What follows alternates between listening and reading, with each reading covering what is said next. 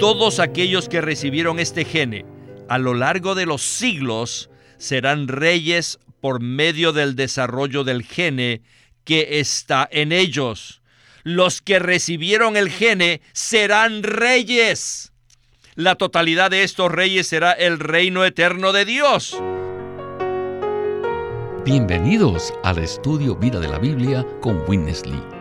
Un estudio completo, detallado y riguroso, libro por libro, desde Génesis hasta Apocalipsis, que se centra en experimentar a Cristo como vida a fin de cumplir el propósito eterno de Dios. Pueden escuchar gratuitamente todos los programas radiales del Estudio Vida o leer en línea los libros del Estudio Vida en nuestra página de internet radiolsm.com. Una vez más, radiolsm.com. En este mensaje del Estudio Vida del libro de Marcos, continuamos en el capítulo 4 y hoy exploraremos el tema de la siembra, el crecimiento y la cosecha del reino de Dios. La Biblia es un libro de vida. En Marcos 4, el asunto crucial relacionado con las parábolas acerca del reino de Dios es que la vida divina o el gene divino se siembra en el hombre, donde crece y se desarrolla hasta llegar a ser el reino de Dios. Entonces, el reino de Dios no consiste de actividades ni es algo que se organiza. El reino de Dios es el propio Dios triuno que se siembra en los creyentes para crecer y desarrollarse hasta producir un reino. Y esto es absolutamente un asunto de la vida divina y no se relaciona con ningún tipo de organización. Debemos estar profundamente impresionados con el hecho de que el reino no consiste de enseñanzas ni actividades. Bien, hoy continuamos con el tercer mensaje acerca del tema que titulamos Las parábolas del reino. Y hemos invitado a Sterling Bayasi para que nos ayude a explorar este tema tan crucial. Saludos, Sterling. Es un privilegio y un gozo regresar al programa. ¿Qué tal si usted nos da una breve palabra de introducción para ubicarnos en el contexto del mensaje? Como usted ya dijo, la Biblia es un libro de vida y esto debe gobernar la manera que vemos las escrituras. El Señor mismo dijo, las palabras que yo os he hablado son espíritu y son vida. Aunque la Biblia nos revela muchas cosas, el tema central del Nuevo Testamento es el reino de Dios. En estos mensajes veremos que el reino es la esfera o el ámbito de la vida divina. Creemos que esto será algo completamente nuevo para la mayoría de los que escuchan este mensaje.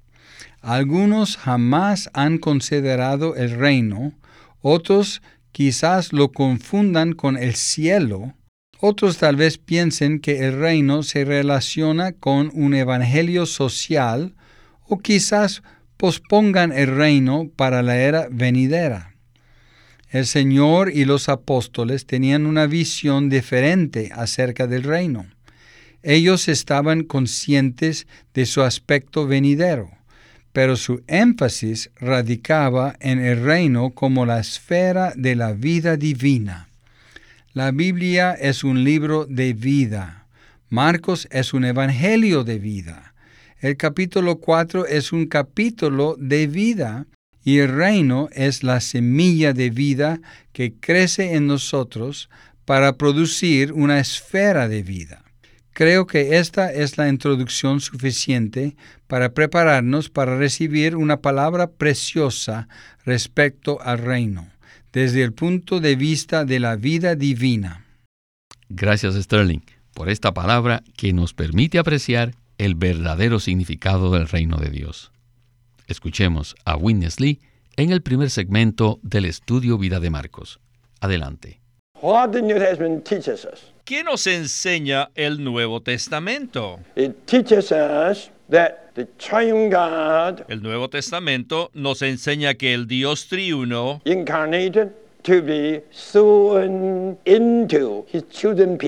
se encarnó para sembrarse en su pueblo escogido. Este es el elemento intrínseco de la enseñanza del Nuevo Testamento. Muy bien, a la luz de esta revelación, nos daremos cuenta que el Dios triuno se encarnó para llegar a ser un hombre. Y este hombre, Jesucristo, comenzó a predicar el Evangelio y a enseñar la verdad. Pero debemos darnos cuenta que su predicación y su enseñanza eran para sembrarse a sí mismo en las personas que lo oían. Esto indica que su predicación y enseñanza eran en realidad una siembra. ¿Se dan cuenta? Predicaba, enseñaba, y a medida que predicaba y enseñaba, sembraba su palabra en sus oyentes. ¿Y qué es lo que el Señor transmitía en su palabra? Él se transmitía a sí mismo en su palabra. Cuando su pueblo escogido escuchaba la palabra y la recibía, en realidad estaban recibiendo a esta persona preciosa, excelente y maravillosa, quien era tanto el Dios triuno como un hombre verdadero. Esto se relata en los cuatro evangelios. Todos los escogidos, cuando oían su palabra y la recibían, en realidad recibían la semilla, el gene del reino, y este gene es el Dios encarnado, el Dios triuno en la humanidad. Pues bien, Sterling, es asombroso saber que la semilla del reino de Dios es el Dios triuno mismo encarnado en la humanidad. Esto es maravilloso. ¿Podría explicarnos cómo fue que Dios mismo se sembró en su pueblo escogido mediante su palabra? Las palabras para transmitir este pensamiento son muy sencillas, pero el pensamiento en sí mismo es mucho más profundo que cualquier filosofía humana. Dios necesita que su reino se establezca en la tierra. Cuando el Señor Jesús vino, el reino vino en Él y con Él. Según Lucas 17, él no era solamente el reino, sino que también era la presencia del reino. De acuerdo con el relato acerca de la transfiguración que aparece en los Evangelios, el reino es el resplandor de Jesús en su vida de resurrección. Esta persona maravillosa, quien es el rey y el reino, es el Cristo ungido por Dios para llevar a cabo su propósito. Él no solamente vino a predicar y enseñar respecto al reino de Dios, sino también para establecer el reino de Dios. En otras palabras, Él vino para expandir, hacer crecer y desarrollar el reino, sembrando la semilla del reino. Esto nos conduce a la pregunta que usted hizo. Sabemos, mediante las elegantes palabras usadas por el Señor para describirse a sí mismo, que el sembrador salió a sembrar. La semilla sembrada es la palabra, la cual es la palabra del reino. El Señor en su ministerio predicó y enseñó la palabra, cuya esencia es la propia vida divina como el elemento del reino. Por tanto, a medida que el Señor hablaba la palabra, estaba sembrando la semilla, la cual es Él mismo como vida, corporificado en la palabra de Dios. Esto es maravilloso. Según la creación de Dios, los seres humanos somos la tierra para recibir la semilla del reino y la semilla, según la elección soberana de Dios, se siembra en nuestros corazones. Esta semilla no permanece quieta, sino que crece y se desarrolla hasta que está lista para ser cosechada. Así que el crecimiento de la semilla es el crecimiento del reino, y la cosecha será la manifestación del reino. El pensamiento central es que Dios vino mediante la encarnación para establecer su reino en la tierra. Él se sembró en sus escogidos al hablarles la palabra. la cual es la semilla del reino, que contiene el gene de Dios para crecer y desarrollarse. Y a medida que hace esto en millones de creyentes, llega a convertirse en una esfera o un ámbito donde Dios puede reinar en vida.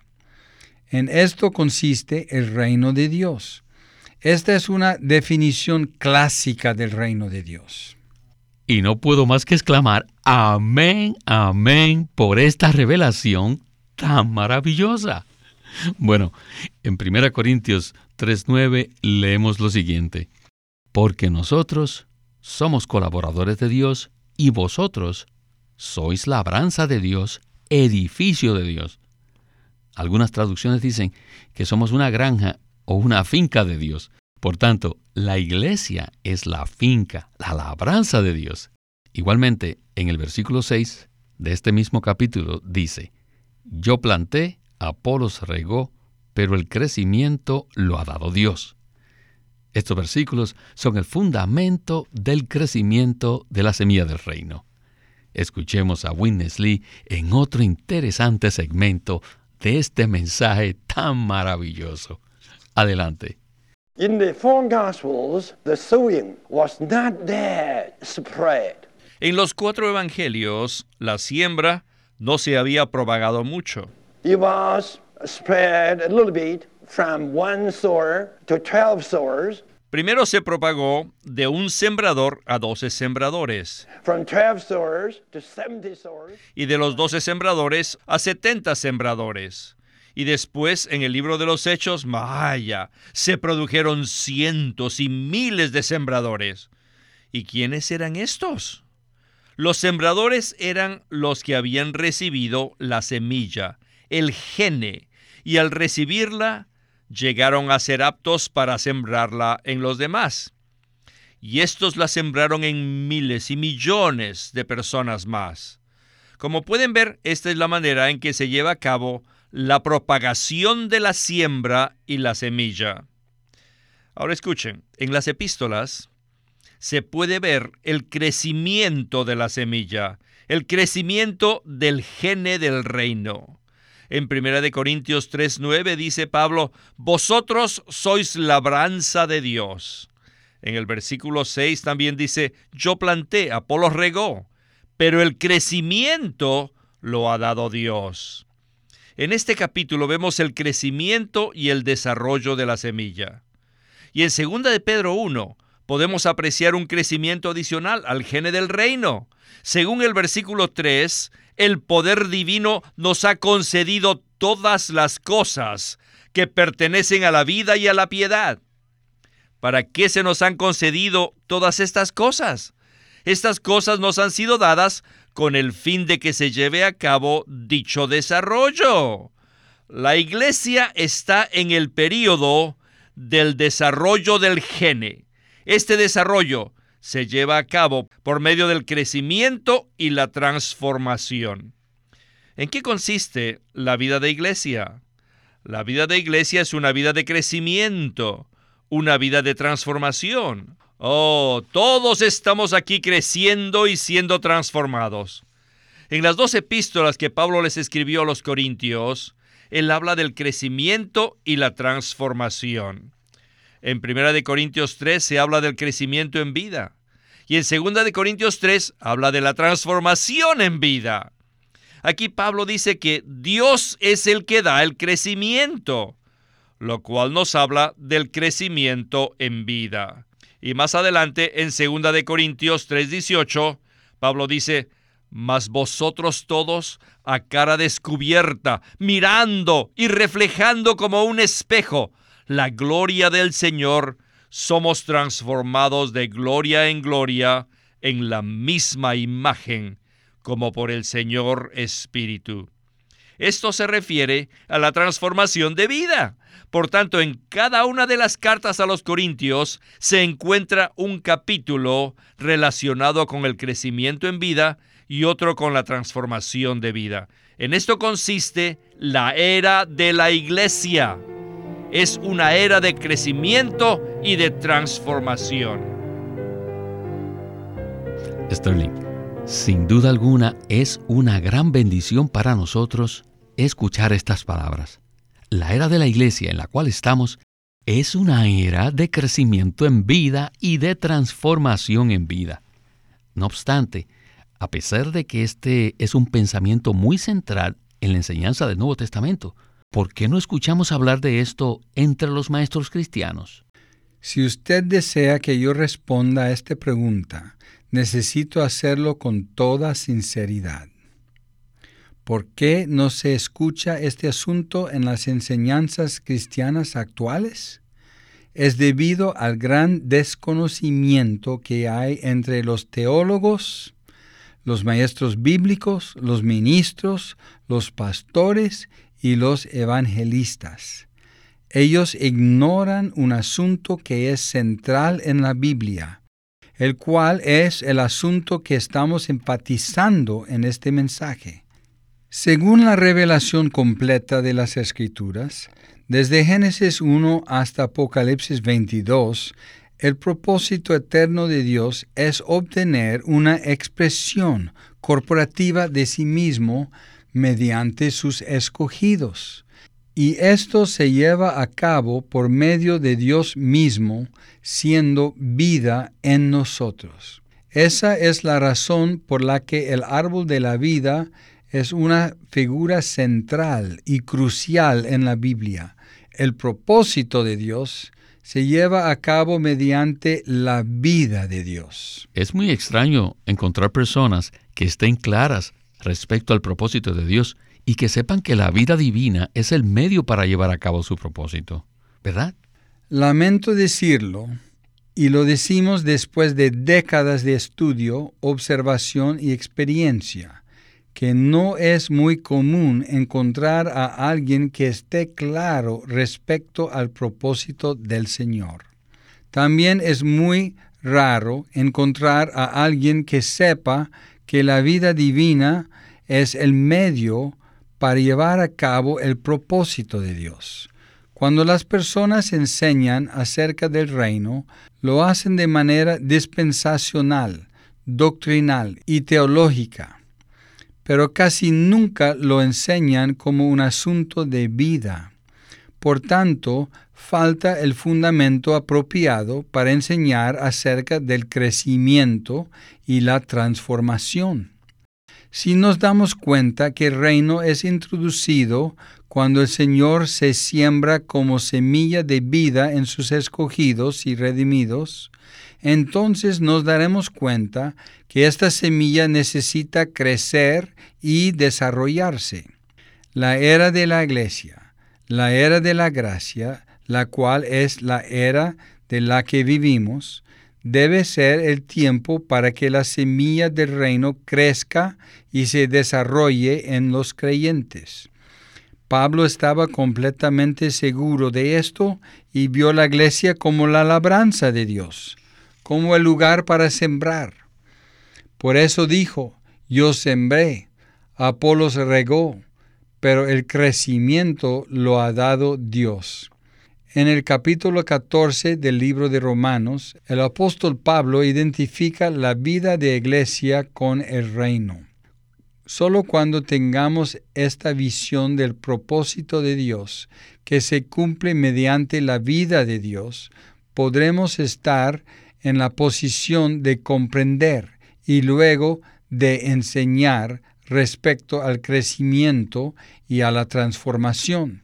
Una de las grandes carencias del cristianismo en Norteamérica hoy día es la falta del énfasis apropiado en cuanto al crecimiento y al desarrollo de la vida divina en los creyentes para el cumplimiento del propósito de Dios. Gracias, Sterling. Esa es la razón por la que tenemos la carga y la hemos tenido desde hace décadas de elaborar estos mensajes del estudio vida de la Biblia para presentar las escrituras como un libro de vida que ministra vida bajo la gracia y la bendición de Dios. De esa manera se podrá llevar a cabo el propósito de Dios mediante la experiencia del crecimiento y el desarrollo del pueblo de Dios, ¿verdad? Así es, Víctor. Esta necesidad es mucho más urgente de lo que podemos pensar. El pueblo de Dios necesita despertar y releer la Biblia para tener una apreciación fresca de la vida eterna que recibimos en el Hijo cuando fuimos regenerados. Esta vida eterna es la vida del reino que entró en nosotros como la semilla de vida. Qué vergüenza y qué derrota si simplemente llegamos a ser personas religiosas que maduran de manera humana a medida que envejecen. De esta manera, la semilla del reino yace adormecida en nuestro ser, con un desarrollo pequeño o casi nulo. Nuestra carga consiste en conducir al pueblo de Dios de regreso a la vida, de regreso al libro de vida y de regreso al reino como una esfera de vida, para que puedan tener el crecimiento en vida y así obtener el propósito eterno de Dios. Amén. Hemos hablado de manera franca y honesta y oramos para que aquellos que escuchan este mensaje reciban esta palabra en sus corazones. Bien, necesitamos avanzar al segmento de conclusión del mensaje y para ello mencionaremos al apóstol Juan, quien fue el escritor del libro de Apocalipsis y quien nos habla acerca de una cosecha al final de la Biblia. Regresemos por última vez con Winnesley y el estudio Vida de Marcos. La iglesia es la continuación del resultado que produce el gene del reino. hasta que llegue finalmente a su pleno desarrollo y entonces será el completo desarrollo del gene que se manifestará en el reino todos aquellos que recibieron este gene a lo largo de los siglos serán reyes por medio del desarrollo del gene que está en ellos.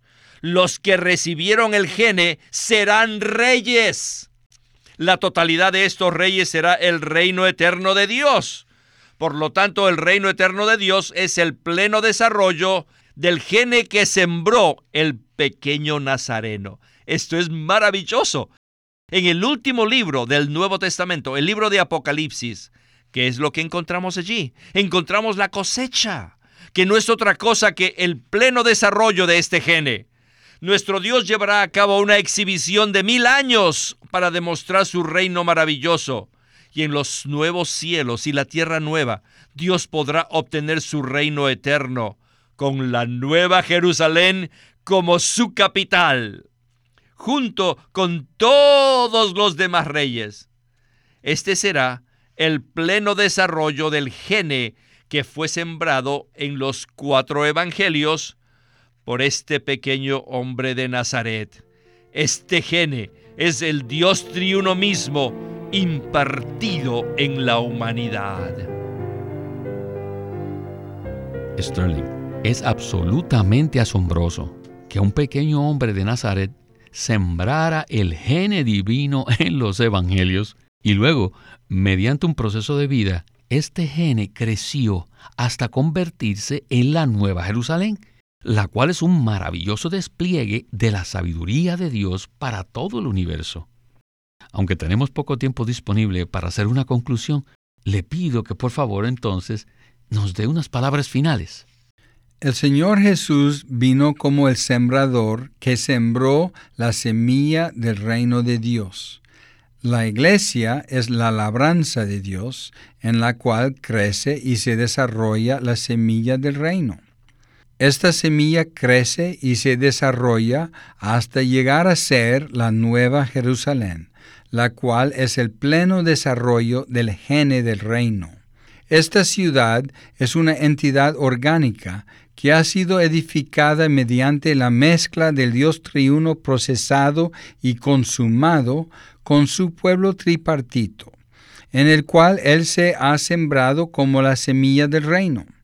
El Nuevo Testamento se inicia con la siembra del reino, continúa con la propagación del reino, avanza con el crecimiento y el desarrollo del reino y llega a su consumación con la cosecha del reino.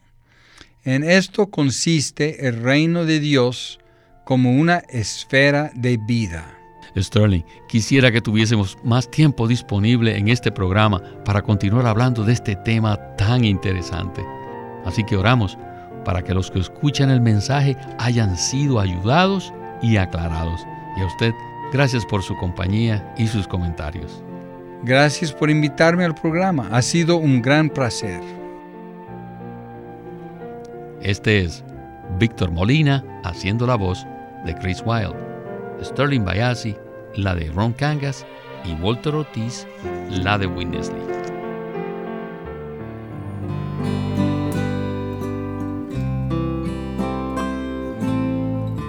Living Stream Ministry es una casa publicadora de los libros de Watchman Nee y Witness Lee. Y queremos decirles que entre ellos hay uno titulado El Dios de Abraham, de Isaac y de Jacob. En el libro El Dios de Abraham, de Isaac y de Jacob, Watchman Nee extrae las experiencias de estos patriarcas del Antiguo Testamento y presenta sus vidas como una alegoría de la experiencia completa del cristiano. Desde nuestra respuesta a las promesas de Dios por la fe, hasta la última etapa de nuestra transformación en hijos conformados a la imagen de Cristo, tenemos que pasar por las mismas experiencias de Abraham, Isaac y Jacob. Igual que Abraham hemos recibido la promesa de la herencia. Como Isaac podemos disfrutar todo lo que Dios planeó para nosotros en Cristo su Hijo. Y como Jacob debemos ser disciplinados por el Espíritu Santo para que crezcamos y seamos transformados.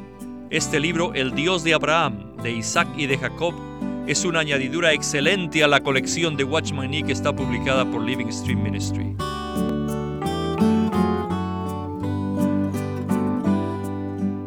Los invitamos a que visiten nuestra página de internet radiolsm.com. Allí podrán escuchar gratuitamente todos los programas radiales del Estudio Vida. Una vez más, radiolsm.com o llámenos a nuestro teléfono gratuito 1-800-810-1149. 1-800-810-1149. Además, si desean, pueden comunicarse con nosotros enviándonos un correo electrónico a estudiovida.lsm.org. Una vez más, estudiovida.lsm.org.